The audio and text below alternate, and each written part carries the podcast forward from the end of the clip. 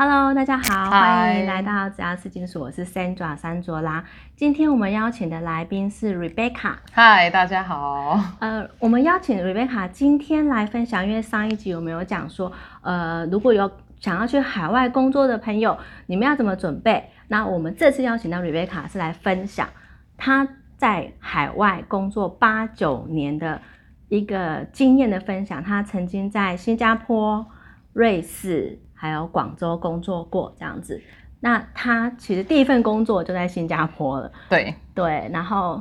为什么会这样呢？因为台湾真的是太低薪了，然后所以他就想说，那倒不如就去海外闯一闯这样子。嗯，那我们请 Rebecca 来分享一下她现在新加坡刚开始工作的苦谈，这样子甘苦谈。对，就还蛮常在那个嗯办公室的厕所自己哭泣的。对对对对对对，不过我因为我在新，我刚去新加坡的时候是二零一零年，然后那时候其实台湾人也还不多啦。对，所以我在那边其实算是少数民族。嗯那在那边工作，其实我觉得是比较艰辛。我可能觉得是语言，因为那时候我觉得我的英文不是说像现在这么这么这么流利。对，所以其实海外工作的话，呃，尤其在新加坡，你的嗯。英文能力其实是属于一个 basic 的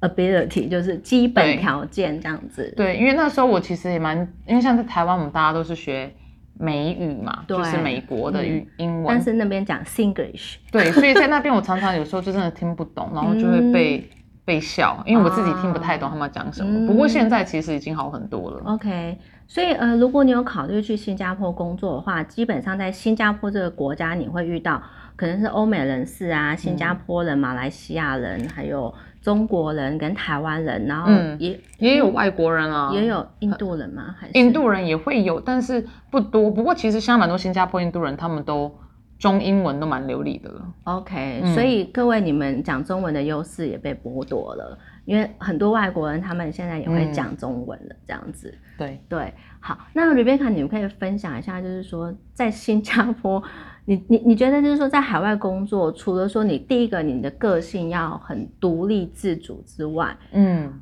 你觉得还有什么样的个性，或者是是比较适合在海外工作的？我觉得，我觉得，呃，我会在新加坡这么久，然后我觉得第一个就是你本身天生的个性，可能就是你需要比较好强一点。嗯因为我在新加坡其实是做呃 sales，对，那在做业务的时候，其实你你你其实遇到的很多客人啊，然后因为可能文化差别不一样，对毕竟我不知道大家有没有发现到台湾人讲话其实都蛮客气的，对，就算是比较有礼貌，就像就算是买家，嗯那时候我们做我做房地产的时候，就算是买家想要跟你过来问说，哦，就是你们这个海外投资怎么多少钱，他们都是好声好气的跟你讲话。嗯可是新加坡人他们就是一进来都有一种，比较也不能说普遍的新加坡人，可是他一进来就会跟我讲说。啊，你这个是投资回报率是怎样？你这是真的假的？就是他就是觉得，就是嗯你有有时候你真的一开始会觉得你是在拆我台的嘛，所以你真的没有去经历过训练的时候，你真的会觉得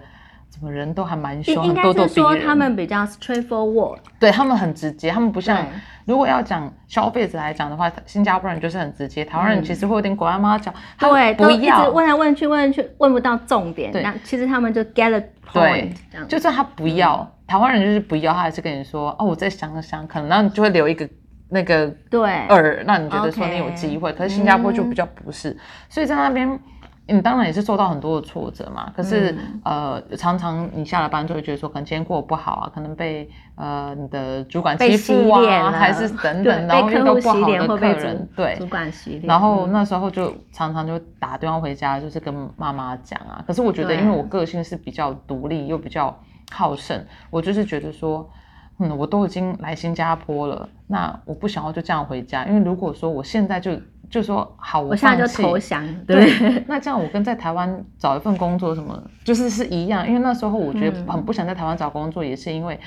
在台湾找工作的话，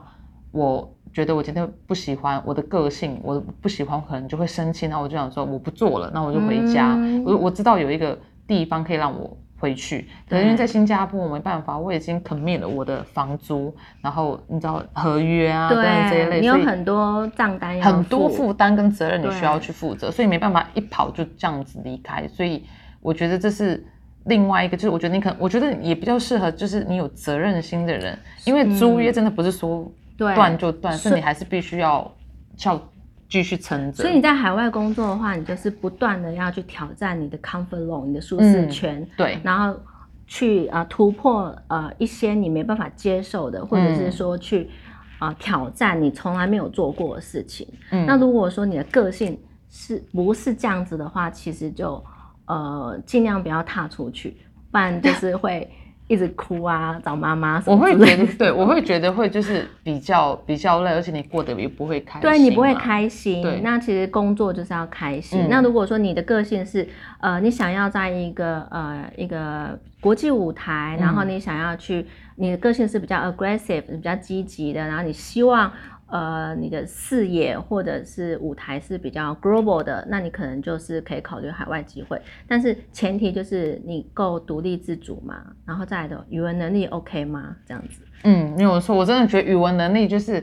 你真的基本的过海关跟点餐真的很重要，因为新加 坡真的好多对，因为很多人他们一坐下来就是讲英文，所以不要想着说你是用中文这件事情。其实 even 开会或是写呃写信件，email，写信件是非常重要的一环，因为嗯我我其实我的 business email 是在新加坡，这个这个 skill 是在新加坡建立起来的，也是因为你的同事都写的非常优秀的 email，、嗯所以这个地方其实我觉得很重要。所以我觉得如果你要出国前，然后你可能想要挑战不错的位置的话，我觉得像语言能力啊，然后还有就是你的呃 business email 这个技巧，你真的要蛮不错的，那你会做到蛮好的一个位置。嗯哼哼，嗯好，那我们再请 Rebecca 分享一下她在瑞士的一个工作的一个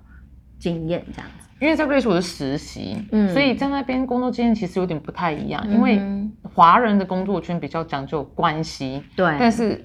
瑞士他们其实我觉得他有时候很像日本人，嗯他们就是比较什么是对，什么是错。因为我在德语区啦，我不在法语区，嗯所以可能就是比较就是 clear 黑或白，对它的对它的它的 gray line 比较少。嗯然后，然后那时候在那边工作的时候，其实我觉得是简单的，因为他们说一就一，二就是二，他不会跟你说一，然后他跟你说一，心里想二，然后嗯你做的是一，然后他会跟你说，哎，你怎么做错、啊？就是比较没有模糊地带对对对，这样子，所以我觉得其实讲其实是容易的。嗯可是我觉得我在那边其实一直都觉得不是很高，我没有说很心里很舒服是一件事情。嗯其实我觉得瑞士的圈子，瑞士人的圈子是很难打进的因为他们比较封闭，他们只跟嗯。瑞士人只跟瑞士人往来，那又加上我看起来就是一个亚洲人，然后他们就会觉得说，哎，就是。可能就是里面上跟你问好，但是其实你真的打进去是有一点难，对你还是会有一个隔阂在那边，对对就是你可能觉得不是属于那边，没有一个归属感这样子。对，就嗯，对，可是我觉得工作相对起来，其实我觉得很容易，因为他们很强调你私人的时间，他们不希望你加班，然后他们觉得就是你该休息你就应该休息，他也不会叫你就是说哦，你现在要把它做好这样子。嗯不过因为那时候我做的算已经，我已经跳那时候从 sales 我跳去 operation，就是在、嗯呃呃前台，所以其实其实是蛮蛮。呃，我觉得是蛮 straightforward，就是啊，我今天就是做完这件事情，这样很好。你做的很多，他们也会给你称赞。对。可是在，在同事的那个 connection 方面没有那么的强烈，没有那么的嗯对，不像不像华人，就像我们、我们大家下班去喝一杯，然后同事关系会更好。嗯。可是我觉得在瑞士就是非常难，也可能因为我是呃亚洲人的关系，真的需要花的时间更多一点了。可是我觉得不容易，但是他们其实我觉得。呃，在工作上起来其实蛮容易配合的，嗯。它的灰色地带不多，反正我觉得做事起来其实是相对的轻松。对，就是你有专业，但你就不用那么在乎关系的营造这样子。那这就是在可能在瑞士这工作的一个嗯环境上面的不同。